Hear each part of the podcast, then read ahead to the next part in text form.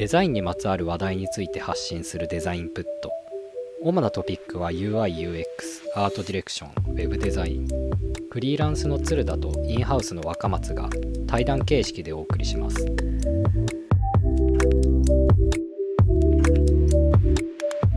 おはようございます。おはようございます。今日はですね、デザインのことをがっつり話そうと思ってまして、Laws of UX というサイトがあるんですけど、はい皆さんご存知ですかね？割と2年ぐらい前かな？に公開されたような気がしていて、地味に話題になっているサイトではあるんですけど、日本語版がないので、日本ではそこまで話題にはなってないかもしれないですね。海外では結構頻繁に参照されるサイトになりつつあるなっていう印象です。でこのサイトが何のサイトかっていうとジョン・ヨブロンスキーっていうデザイナーが作ったサイトなんですけどデザインに活かせる心理学の情報がまとまってるんですよ。で今日はそのサイトに掲載されている20個の UX の法則について紹介したいと思ってましてでこのサイトが最近書籍化もされていて今回それも読んできてさらにそこに書いてない情報もいろいろいろんなサイトから読んで調べてきたので Laws of UX のサイトに書いてある以上に分かりやすく詳しく解説したいと思ってます。はいお願いしますでそもそもこのサイトが何で生まれたかっていうところを、うんうんがちょっと本に書かれていたんで紹介しますとジョン・ヨブロンスキーですねがとある案件で定量データも訂正データもない状態でデザインの有効性を説明しないといけないっていうシーンがあったらしいんですよね。うんうんうんで普段はまあ基本的には定量化訂正データ何かしらがあってそれがあればまあ簡単に説明ができるものの何もないとなった時にジョンは行動心理学と認知心理学に頼ってその手の論文を読み漁ったらしくそこで得た知識を使ってプレゼンした結果ステークホルダーを説得するのに非常に役立ったそうなんですよね。うんでそれは自分自身をより良いデザインにすることができたっていうふうに本には書いてありました。ただそういう心理学の情報がデザイナーにとって読みやすい形態になっていないっていうこととあと一箇所にまとまっていないがためリサーチするのがすごく大変だったそうですね。うん。そこで最もジョンが有益だと感じた20個の法則をまとめてデザイナー向けのサイトを作ろうっていうそういう考えに至ったそうです。で今回はこの20個全てをちょっと量が多いんで2回の配信に分けて解説したいなと思っています。はい。でですね、あの UI デザインの心理学っていう本があるんですけど。うちにもありますね。ありますよね。このなんか草が生えてる本草が生えてるって言うとなんか意味がちょっと違うけど。あの。ここに書いてあるものと被ってる部分もありない部分もあったりしてこの本結構多分 UI デザインの人ってみんな持ってるのかなっていう気がするんですけど結構長くて、ユーザーインターフェースの例としても結構古いものが多いんですけど今日はもう少し最近の例を出しながらしかもより Web のデザインとかアプリのデザインに活かせるものに厳選された状態で紹介できるんじゃないかなっていうふうに思ってます。はいはいまあどれもそうだよねって思える法則ではあるんですけどやっぱちゃんとこういう裏付けがあるっていうことは今後の皆さんのデザインの有効性を証明するにあたって信憑性の高い証拠になるのでぜひ覚えておいてなんでこのデザインはこうなってるのっていうふうに聞かれた時の切り札として持っておくのがいいんじゃないかなと思います。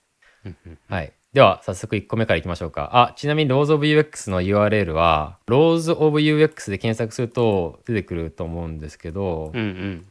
lawsofux.com です。あそうですね。Laws はあの法則の LAWS ですね。うんうん。ですごいなんかもう明らかにデザイナーが作ったなこれっていう感じの美しいデザインになってて非常に見やすくてワクワクしますよね。じゃあ最初の01ですね。 Aesthetic Usability Effect っていうやつです。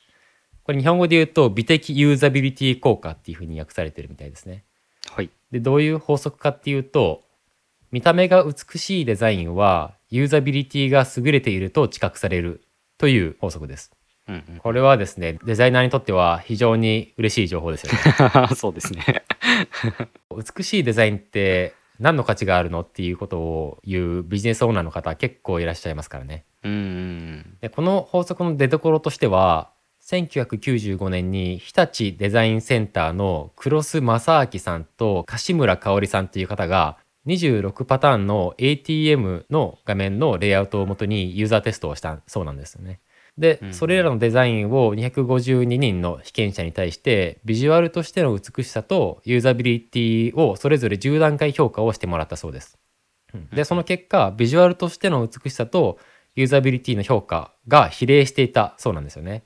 実際はどのデザインパターンも機能的には全て同じなのにレイアウト的な見た目の観点でユーザーの使いやすいと思う度合いが変わるっていうことがこれで証明されたとのことです。うんうんまた別の研究では人はウェブサイトを見た瞬間最初のたった50ミリ秒でそのサイトについて何かしらの意見を持ち始めてそこで判断される最大の要因はビジュアルアピールであるっていうことが分かっています。うーんうん、そしてその最初に形成された意見はその後じっくりサイトを使った後もほとんど変わることがないということが分かっているそうです。ほうなるほどなのでまあ第一印象は必ずしも正確ではないですけど素早い判断をされる中ではそれなりの効力を持っているっていうふうに本に書かれていましたね。うんうんうん本の中では優れた見た目の美しさを持つ製品としてブラウンの SK4 っていうなんか1950年代に作られたレコードプレイヤーとかあとブラウンの計算機あとはアップル製品などが例として挙げられてました。うん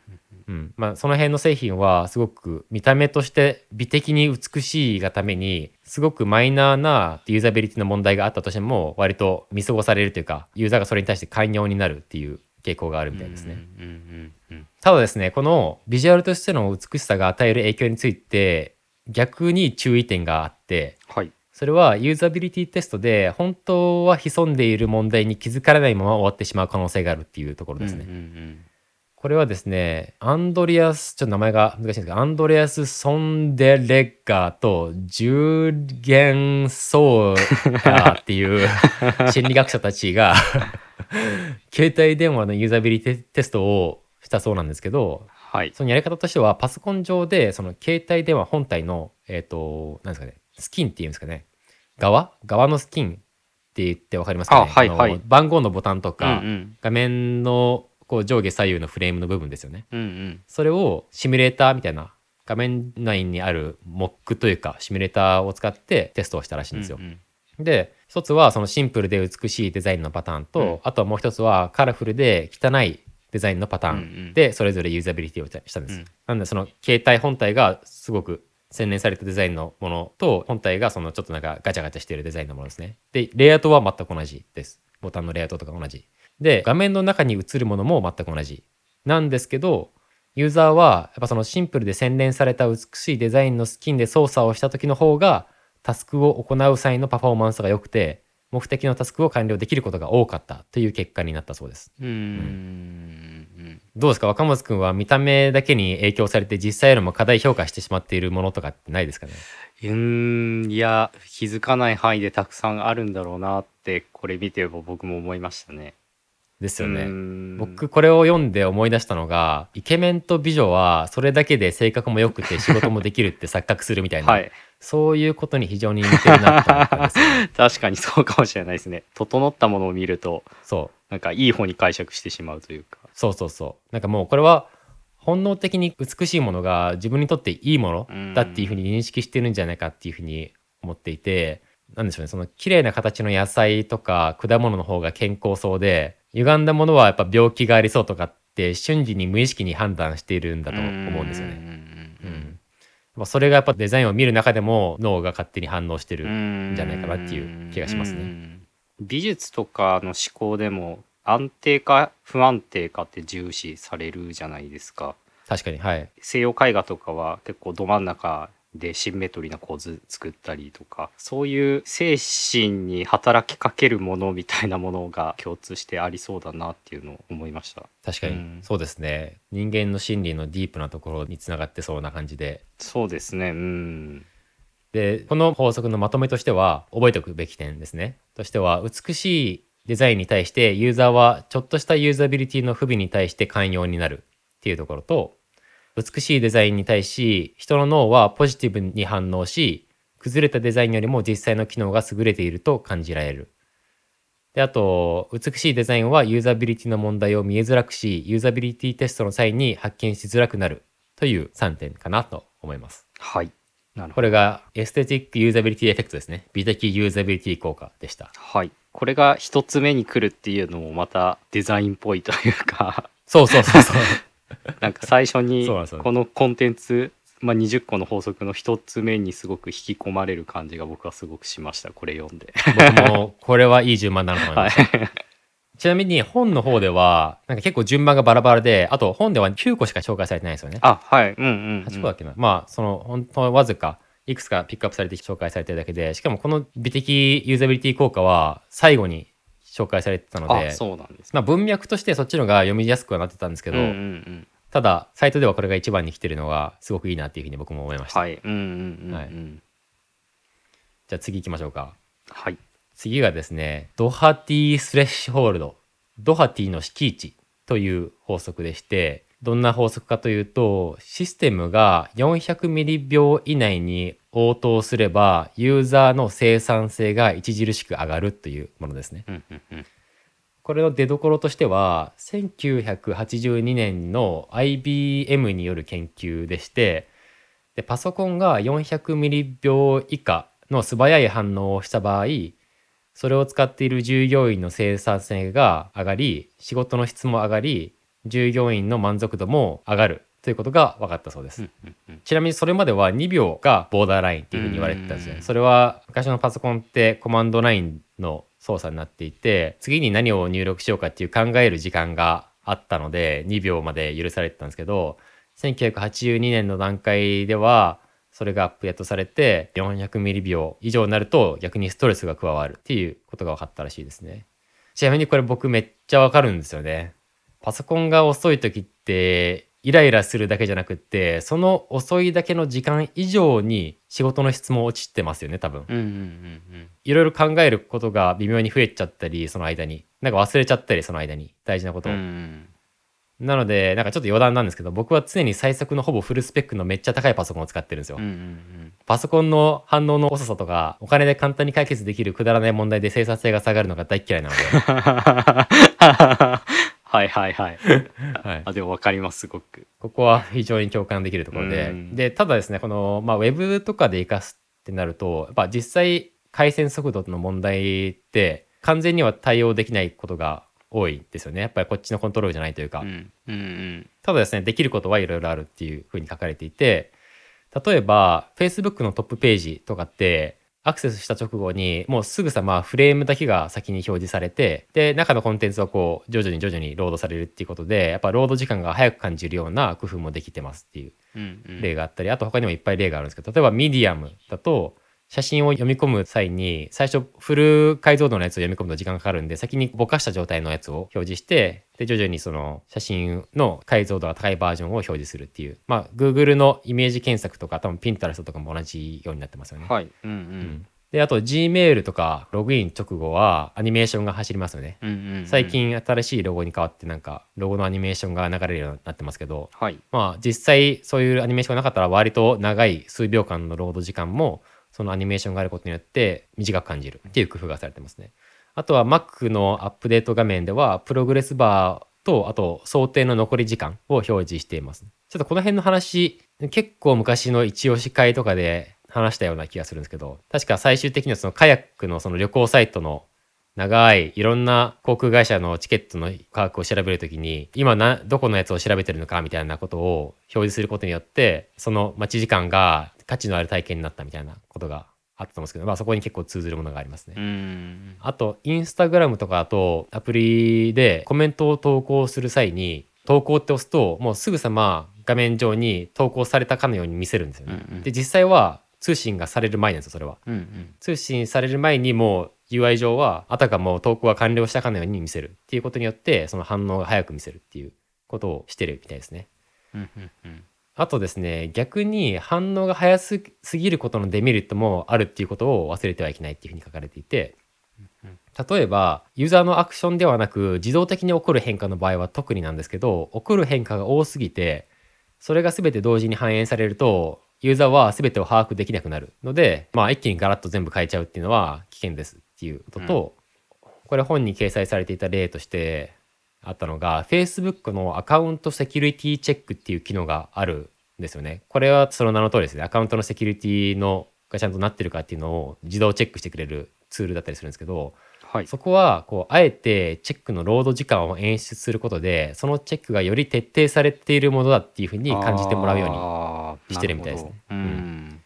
でこれ読んで思い出したのがその印象に残ってるんですけどキャッシュっていうアプリが今もあるのかな、えっ、と、はい。あったんですけどはい。それ、まあ、どんなアプリかっていうと例えば洋服とかを売りたいってなった時にはいそはい。の洋服の写真を撮ったらそれうんうん。撮ってそのブランドとカテゴリーを選ぶとそれだけで買い取り査定額がアプリ上ですぐに分かるみたいな。うんうん。そういうアプリで、えーすごくいい UX だったんですけどその中の査定のフロー査定のタイミングの演出なんですけど本当はもうタイムラグ一切なしで表示できる情報だったんですけどあえてそこでロードを入れることでこれは物がお金に変わってもらっている最中だよっていうことを実感してもらうためにそういう演出をしているっていう話があってうんうん。ああなるほどいいなっていうふうに思ったのを覚えてうんうんうんますね。うん。なるほど。結構こうリアルな関係性の中でちゃんとその間が生じるものみたいなものとかそこに考えるとか家庭に信頼性が含んでるものみたいなとこなんですかね、はいはい。うんうんにおいてはそれをちゃんと可視化してあげた方がいいみたいな、うん。そう。まさにそう信頼性っていうところですよねキーは。なんか僕これで思ったのは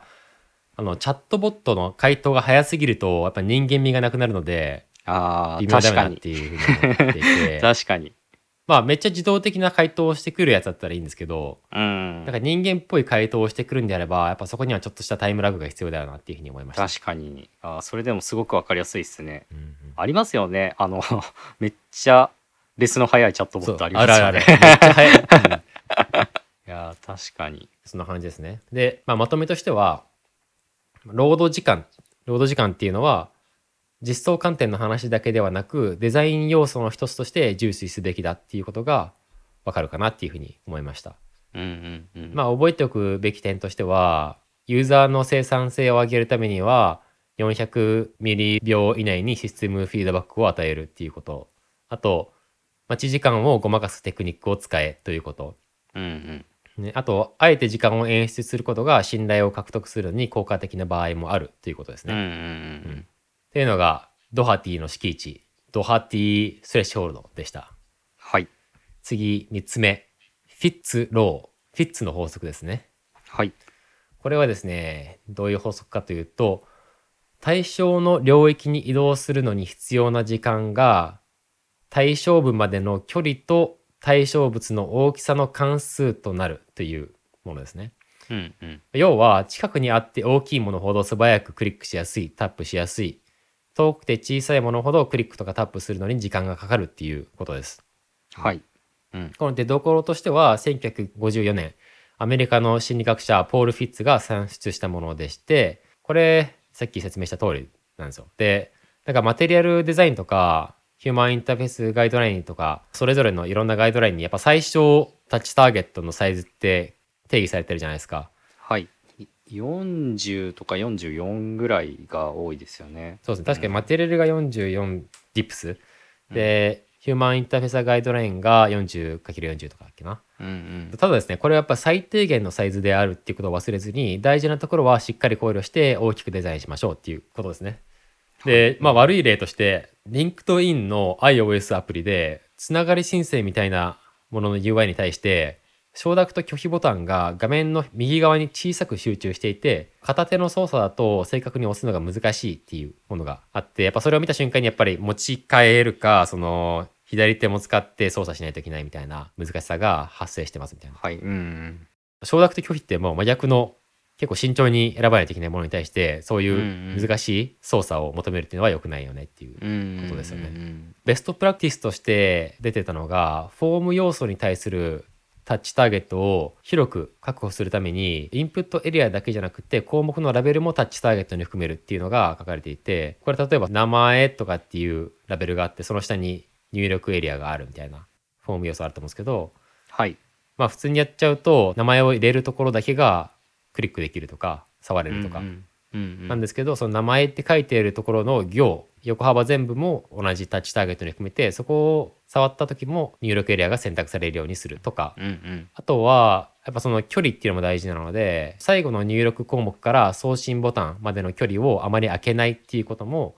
ベストプラクティスとして、えー挙げられてました。うんうんうんうんなるほどなるほどあとですね、カーナビとか道路から目を離さずに操作したいものに対しては特に注意が必要だっていうふうに本に書かれていて、これ例に出されてたのはテスラのモデル3の画面パネルは各メニューの間に十分な余白が設けられていることでご操作がしづらくなっているということらしいですね。うーんまあ、確かにこれはよくわかる。Spotify とかってカーナビモードになるとすげえあの UI がでかくなるんですよ。車に乗ってるると勝手に車モードになって、えー、知らなかったです。そう。再生ボタンとか超巨大になったりしてはい。ほとんどの操作がめちゃくちゃシンプルになるんですようね、そういうのもこれ活かしてるなっていうふうに思いました、あとはその画面上のどこが最もしやすいのかはデバイスによってとあとそのデバイスをどのように持っているかによって大きく変わりますっていうことも書かれていて例えばスマホだとスマホを手で持った手で操作する片手で操作する場合ともう片方の手も使って画面を操作する時では操作のしやすさが全然違いますっていううんうん。話もあって、ただスティーブ・フーバーっていう人の研究によるとスマホを持っていない方の手で操作する場合でもスマホの画面では画面中央が最も正確に操作しやすくて画面の左上が最も正確に操作しづらいっていうことが分かっているそうです。うーん。うんうんなのでまあ大事なアクションに関しては画面中央の方に置くのがいいんじゃないかっていう話だと思います。うん、あまあ正確に操作できるってことなんで、まあ、細かくするのであればせめて画面中央の方にあるとかって感じなのかな。うんうんうんうん。なるほど。確かに。まあちょっとボタンのやりくり問題とかって結構アプリケーションとかデザインしてるとやってくるし、まあ、特に多分我々が携わってるようなサービスってこう絞り込んだりとかフィードバック返したりとか、はい、まあ、その絞り込みと並び替えが共存してたりとか さらにブックマークがあったりとかなんかいろんな操作をメインのコンテンツ以外のところでどうにか機能やりくりしなきゃいけないみたいなことが結構あるので、まあ、その時にボタンの置き方とか、まあ、うんどこに置くか、どのくらいのサイズで置くかみたいなところによって大きくその機能自体のユーザビリティとか使われやすさみたいなところは変わるなーって思いつつうんうんなんかいつもこうユーザビリティテストでそこに対していろんな課題が上がってくるんですけど、はいはい。これでもなんか秩序崩したら他に影響出るぞとか 言いながら 決めきれないところがあったりして、はいはいうーんまあちょっとこう悩ましい部分もありつつそりゃそうだよなっていうなんか再認識させられたようなセクションですね。そうですね。うんあとなんか僕がすごい大好きな英語のポッドキャストで言ってたのが Mac とかってホットスポットって使ってます？画面のあはいはいはい。あの四隅？うんうん。あ使ってます。に何かしらアサインできるみたいな。うんうん。であれってある意味すっごい巨大なタッチターゲットなんですよね。ほう。画面の端以降全てが無限にそのターゲットになるのでものすごくフィッツの法。則を生かしてるって言っててマウスってこう無限には操作できますけどポインターは基本的にはその画面内の端までしかいかないわけじゃないですか。なるほどうんうん。だからもうは端以降のところは全てそのホットスポットターゲットなんですよね。無限に。うん。うんだからもう超巨大なボタンと同じだって確かに。確かに。もうなんか大幅にはみ出してシュッて動かせばいいですもんね。そうそうそう。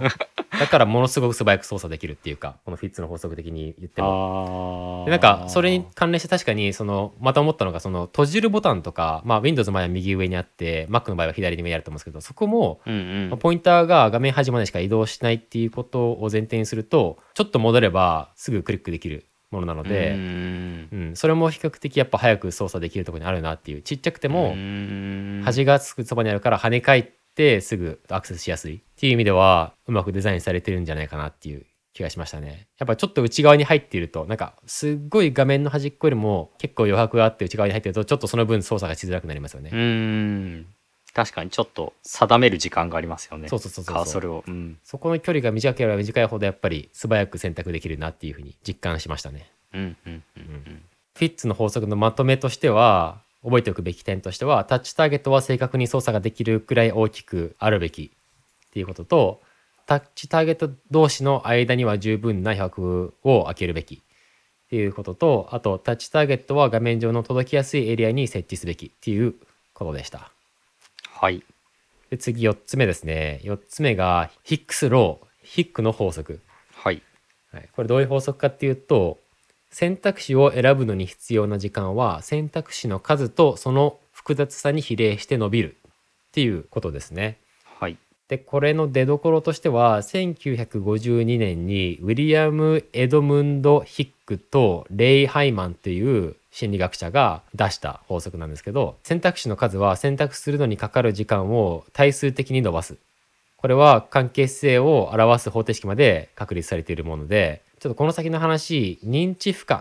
ていう言葉がよく出てくるんですけどこれ英語で言うとコグニティブロードっていうものでこれは何かっていうと何かの操作法を理解して操作することに費やす精神的なリソースの量のことですね。うん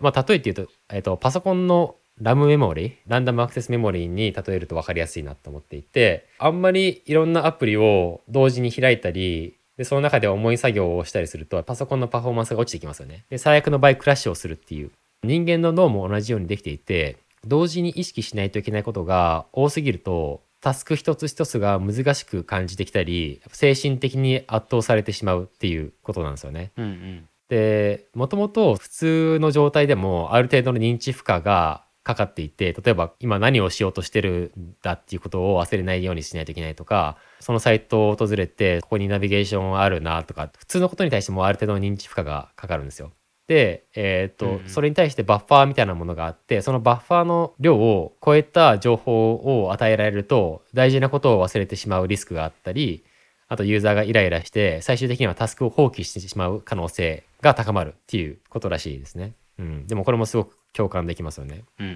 んこれ読んでて僕なんかちょうどこの時期だからなのかわかんないですけど年末調整の紙を書く時を思い出しますね。ああ 今はもう慣れたんですけど社会人になりたての頃ってやっぱ似たような紙がありすぎてあの年末調整マジで認知負荷が重すぎてもっと分かりやすいフォームにできないものなのかなっていうふうに毎年嘆いてましたね。ああでも分かります。年末調整めんどくさいですよね。表紙の見分けが非常につきづらい。うーん。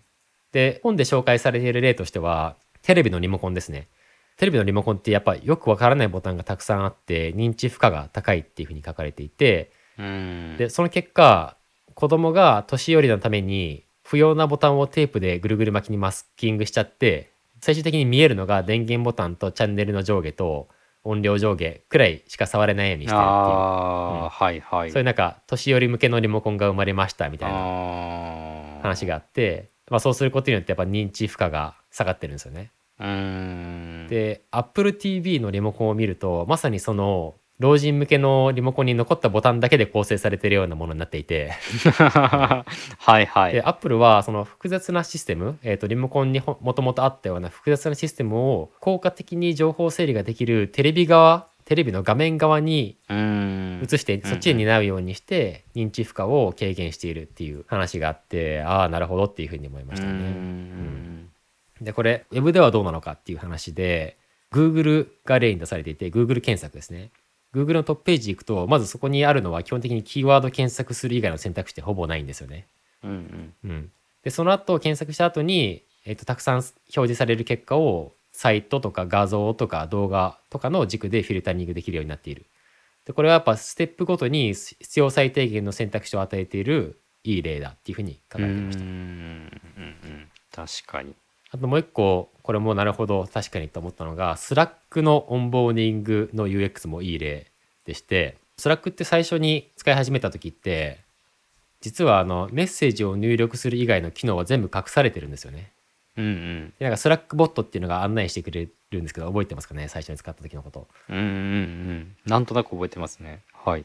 Slackbot の案内通りに操作をするごとに新たな機能がどんどん表示されていくっていう風になっていてうんうんこれは一つ一つ新たなことを覚えていくっていう人間の学習方法にちなんで設計されていて複雑なサービスに圧倒されないようになってるんですよねうまいことう。んなるほどあとですねヒックの法則でネット検索をするとよく出てくる例としてメガメニューの話もあるんですけどはい例えば、えっと、ショッピングサイトのカテゴリーって結構いっぱいあるじゃないですか。うん、特に Amazon みたいな巨大サイトの場合めちゃくちゃ多いと思うんですけどうんうん。やっぱそのカテゴリーを全部表示するとやっぱそれって認知負荷高いっていう話でうん。で、えー、とこれを軽減する方法としてはやっぱその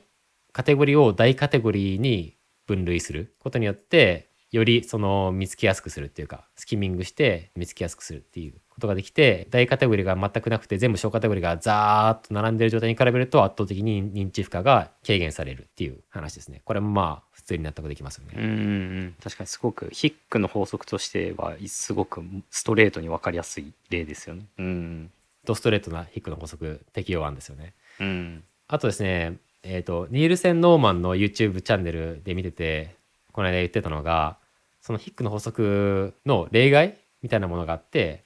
ユーザーが選択肢の全体量を、全体量と順番、並び順をあらかじめ把握できている場合は、選択肢がどんだけたくさんあっても認知負荷は重くならないっていうことですあ。あはいはいはい。例えば、都道府県。のリストって47個あるんですよね。47はい。うん、でもみんなに47個全部分かってるしまあ全部分かってないにしても何があるのかっておおむね分かっていてで多分大体のパターンって北から南にかけて並んでるじゃないですか、うんうんだから自分の探してる県ってすぐ見つけられるっていう、うん。うんそれは別に認知負荷なんか関東とかって絞り込んでいくよりも普通に最初から全部出してった方が認知負荷低かったりするっていう話ですね確かに。で認知負荷を低めるために余計な要素を排除するっていうのはそのデザインをする上で非常に大切なんですけど意味が伝わらないほどまでにシンプルにするのは逆効果だっていうことも書かれています。うんうん。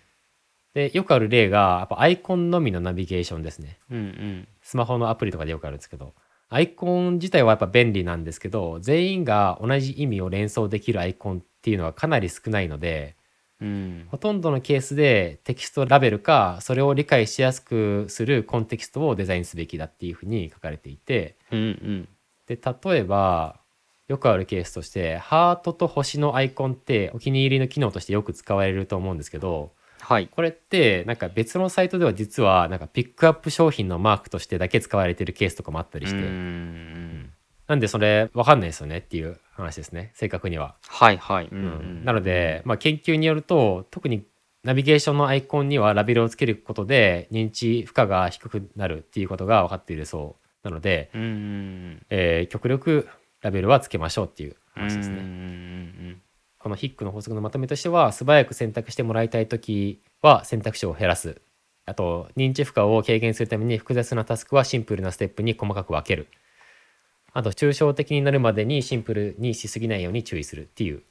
ところかなと思いますはい。なるほどです。以上がヒックの法則ですね、はい次5つ目はい。ジェイコブス・ローこれは日本語版がないですね。検索しても。まあヤコブ・ニールセン、僕ら大好きヤコブ・ニールセンの提唱している法則でして。えっとですね。どんな法則かっていうとユーザーはほとんどの時間を他のサイトで過ごしているのであなたのサイトも他のサイトと同じように操作できることが好ましいっていうことですね。これは以前やった超明快ウェブユーザビリティにも強く書かれてありましたよね、うんうんうんうん。いましたね。はい、この法則の起源としては2000年にジェコブ・ニールセンが提唱した法則でユーザーは自分に馴染みのあるプロダクトに対する期待をそれと似ているプロダクトに転送するっていうものです。この法則のベースにはメンタルモデルという心理があるんですけどメンタルモデルとは何かっていうと人があるシステムについて知っていると思っているもののことを指します。うんうん。例えば物理世界でお店で買い物をする時って商品を持ってレジに行ってお金を払うっていう一連の流れのメンタルモデルがあるからこそどんなお店に行っても迷わずに買い物ができるわけですね。うんうん。でこれはやっぱデジタルプロダクトでもとかウェブにおいても存在していて例えばそもそもすごい最小単位に言うとボタンとかチェックボックスとかラジオボタントグルスイッチっていうパーツ単位でさえも全て現実世界にあるコントロールからメンタルモデルを活用してデザインされてるんですよね。うんうん。まあ、トグルボタンとか非常に分かりやすいですね。もうもろうん結構あれはもうは半分スキューモーフィックみたいなもんですもんね。うん。そうですね。うんうん。でもちろんパーツだけじゃなくって全体の設計レベルでも同じことが言えて例えば EC サイトだと基本的にはどれも同じ構成になっているからみんな混乱せずに買い物ができていますっていうことですね。でデジタルプロダクト以外で言うと例えばメルセデス・ベンツのプロトタイプカーが本に例として出されてたんですけどちょっと正確な名前を忘れちゃったんですけどこの車のシートあるじゃないですか。シートってこうリクライニングとかちょっと微妙にお尻の部分をこう前にずらしたりとかいろいろできると思うんですけど、うんうん。そのコントロールの UI がドアの部分運転手からするとその横のドアの部分にあって、うん。その形状っていうのがその椅子の横の断面図みたいなものになってるんですよ。はいはいで例えば背もたれを倒したい時はその背もたれの部分に該当するつまみ？みたいなものをこう触るとその背もたれが反応するみたいな。うんうんうん、なのでそのなんでしょうね。物理世界同士のメンタルモデルっていうのもそういうふうに活用できますっていう。うんうんなるほど、うん、でデザインがユーザーのメンタルモデルに一致しない時悪いことが起きます。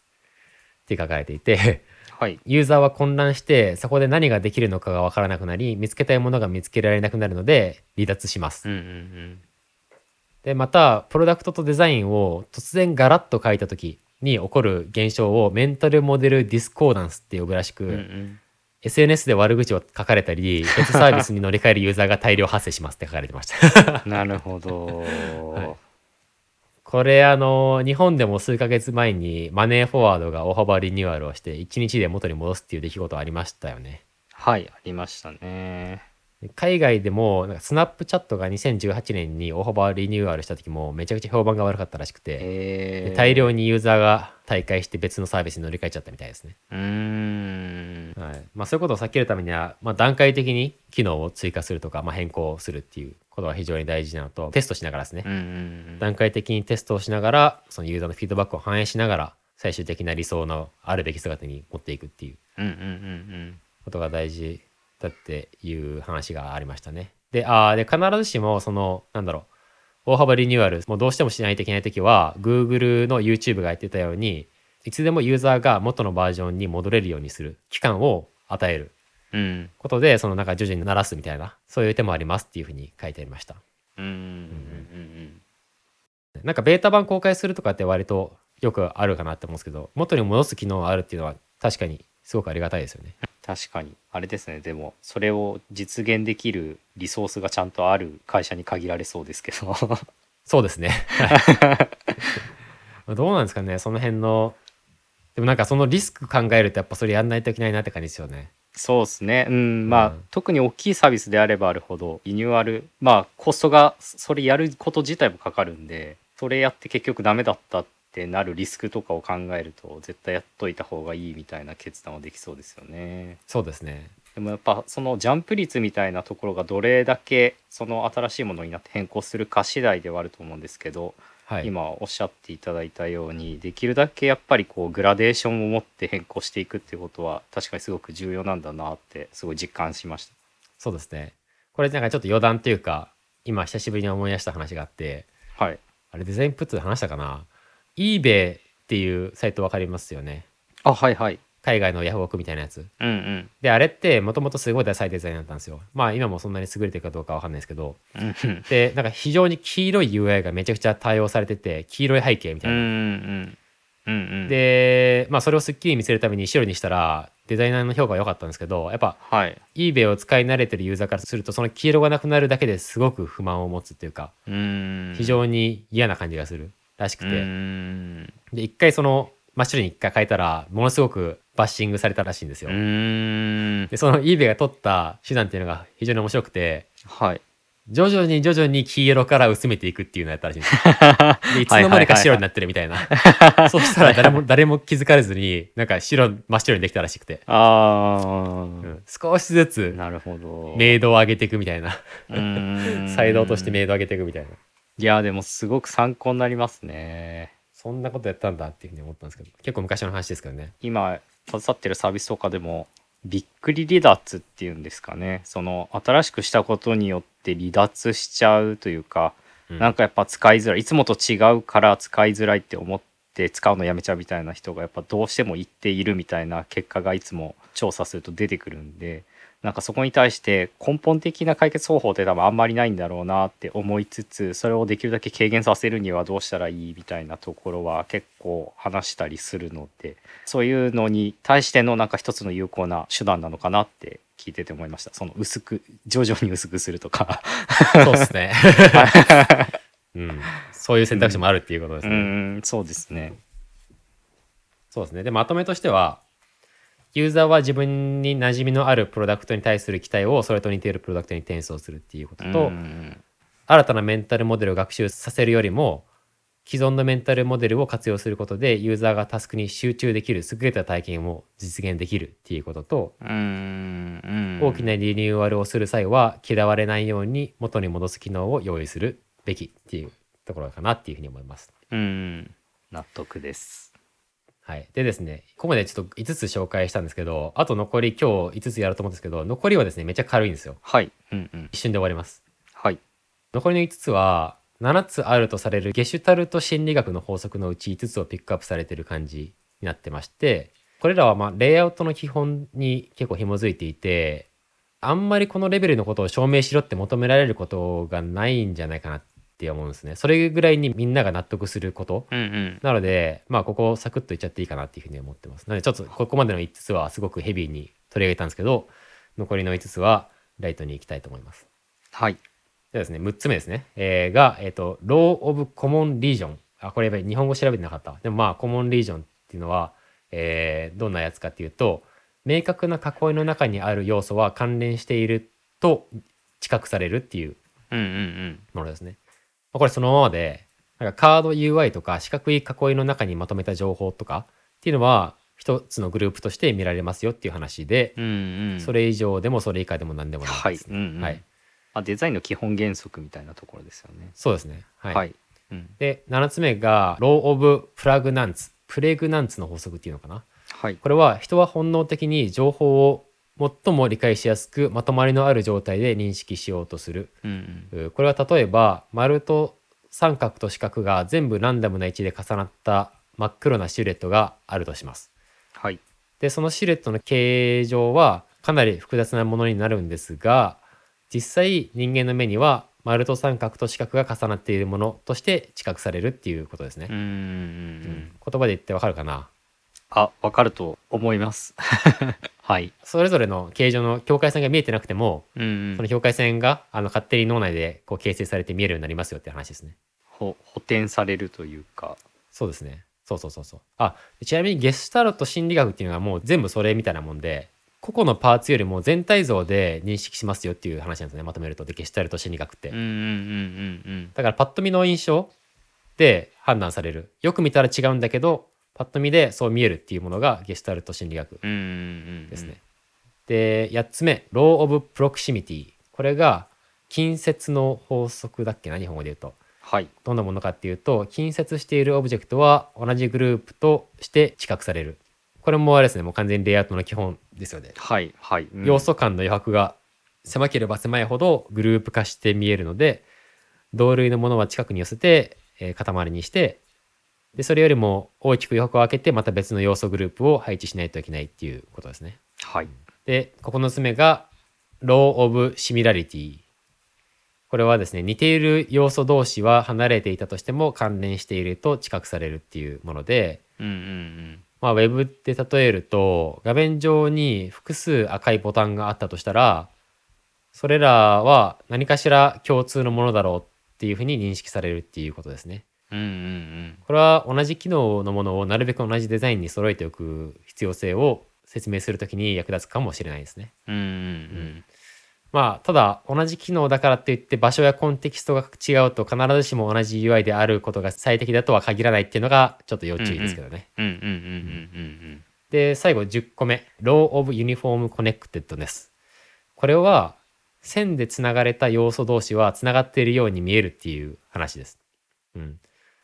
さっき紹介した Law of Proximity とか Similarity って近いものとか似ているものは関連付けされるみたいなものなんですけどだからそれが適用できない UI とかってたまにあると思うんですけど、そういう場合はこの技を使うっていう手もあるかもしれないなって思ったんですよね。例えば距離が離れていて、かつ見た目も全然違うものを一つのグループとして認識させないといけない場合って、まあ、それを線でつなぎ合わせればいいみたいな考えですね。うんうんうん。年表を見せるみたいな、例えば LP の中で。はいはいはい。一つの例えばこの年代みたいなところが結構こうスクロールが必要なぐらい長くああはいはいはい。情報量があるみたいな時に、まあ、一本線ヒューって引いておくだけで、まあ、時系列っていうのを表すっていうところもあると思いますけどまあつながってんだなみたいなの分かったりすると思うんでそういうのに近いんですかね。それめちゃくちゃいい例ですね。最最高な例ですね。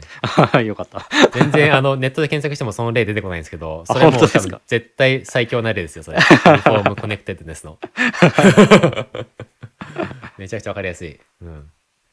というところですね。ここまでではい。Law of UX に紹介されている20個の法則のうち最初の10個を紹介した形になります、うん、うーん。いやいいですね。なかなか面白いですよね。面白いですね。サイト見てみると下の方に参考文献がたくさん出てくるじゃないですか。まあたくさんっていうか3つとか。あそうそうそうそう各法則に対してソースっていうところとあとそのさらに詳しくみたいなところで外部サイトへのリンクがいつくい出てくつかきますよね。貼られてうん。はい、でなんかそのさらに先に書いてある、まあ、記事単体のこともあるんですけど、はい。そのなんかニールセンのサイトとか、はい、そのさらにその先で UX 関連のことをまとめてくれてるサイトに飛ぶことがあるので。わかるはい、なんかそこの中さらに見ちゃうともうキリがなく あらゆる情報にアクセスできるんでこのサイトマジ最強だなって今今というか見てて思いました。そうなんですよ。その Laws of UX のサイト自体はすごく情報量が少ないんですよ、うんうんうん、そうですよね。すごうん。く端的にまとめられていて、図もなんかポスターみたいな感じの1枚だけで、うんうんまあそれを見ただけじゃ何のことか分かんないんですけどその何の法則かっていうのとキーポイントだけがまとめられていて詳しくはこの辺の記事読む読むといいよみたいな感じの案内になっているんで本当に僕もやっぱその紹介されてるリンクを全部読み漁ってやっぱその先にさらに関連する記事みたいなので紹介されてる記事におこっちの方が良さそうじゃないとかっつっていろいろ 読み漁ってるうちに時間が経っちゃいましたね。いやいやこれでも情報収集がすごく大変そうですが、うんまあ、でもすごいまとまってていいサイトだなって思いました。同感です。じゃあ、えっ、と、今回は Laws of UX パート1でした。はいパート1でした。ありがとうございます。次回は一応回を挟んでパート2をやりたいと思います。では次回お楽しみに。はいお楽しみに。